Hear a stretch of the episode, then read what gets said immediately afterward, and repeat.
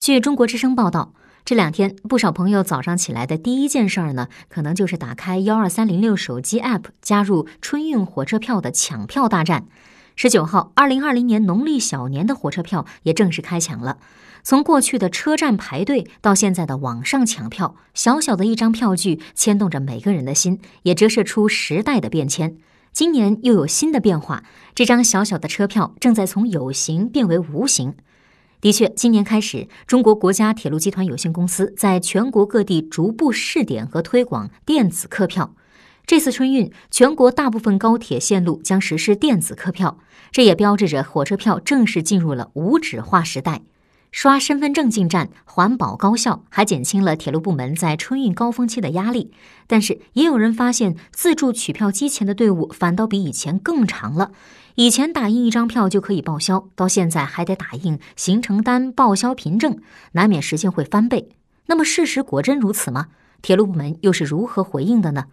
刷一下身份证，通过人脸识别后，短短几秒钟，旅客就可以通过闸机进站。这样的方式，近两年频繁乘坐高铁动车组列车的旅客应该不陌生。这个春运火车票无纸化正在从试点过渡到全面铺开。记者从铁路部门了解到，近期北京、上海、四川、山东、广东、广西等地铁路部门增设上百个电子客票试点车站。二零二零年春运期间，他们还将扩大既有高铁干线和城际铁路应用电子客票的范围，新建高铁线路随开通同步实行电子客票，不用车票就能进站。理论上，绝对可以节省旅客在取票、验票、检票等环节上的时间，还不用担心票丢了上不了车。这位乘客的说法就很有代表性。他说：“这是第一次拿到，相比之前，我觉得更好一些，然后更方便一些。因为有身份证，我们随时就是说，只要保管好身份证就可以了。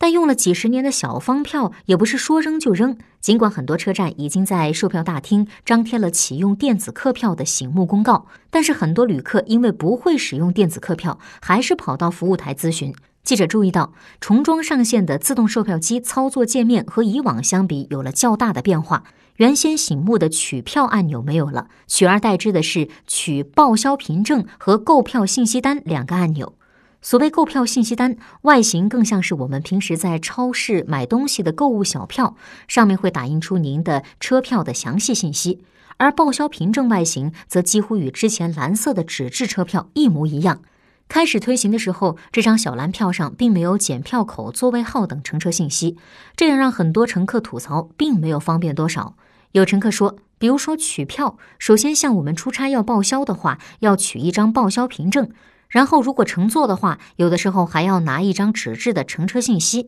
等于说原来只是一张票就行了，现在反而有的时候还要去取两张票，其实更麻烦了一点。还有乘客说，前两天正好出差，然后回来取票，也是第一次遇到这种情况，然后也不太知道，后来就取了两次。我觉得比过去好像纸更多了，我觉得比以前还要麻烦。专家表示，企事业单位报销仍需纸质凭证，报销体系和公共服务电子化需同步发展。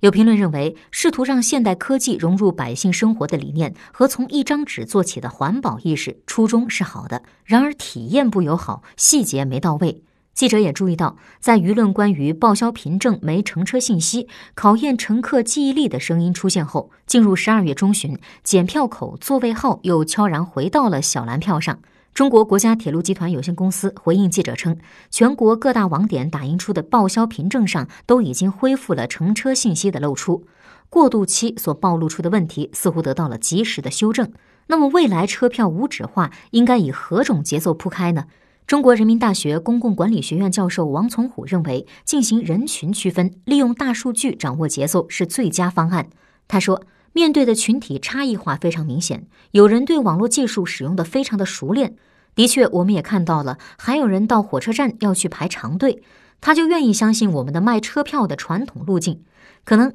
他在使用互联网的时候，包括这些电子设备有障碍，这就需要我们提供公共服务的企业要做决策的时候要多样化。尤其现在已经有了大数据去分析他们购买的模式、消费的模式和他们的习惯，设置不同的模式来满足这种群体的多样化的需求。事实上，只要我们稍加分析，就会发现，之所以过去叫车票，现在叫报销凭证的第三代磁介质票还在存续，原因无外乎于报销体系还认这张小蓝纸。中国人民大学公共管理学院教授王从虎认为，报销体系与公共交通服务的电子化未来会同步发展。他说，不仅仅是单看我们作为铁路部门公共服务企业，它的改进问题更多的是涉及到一个治理体系的现代化。现在企业可以电子化了，审计部门、会计管理部门还在认我们纸质的传统的模式，所以这样也没有办法让电子化互联网技术更加广泛的推动和应用。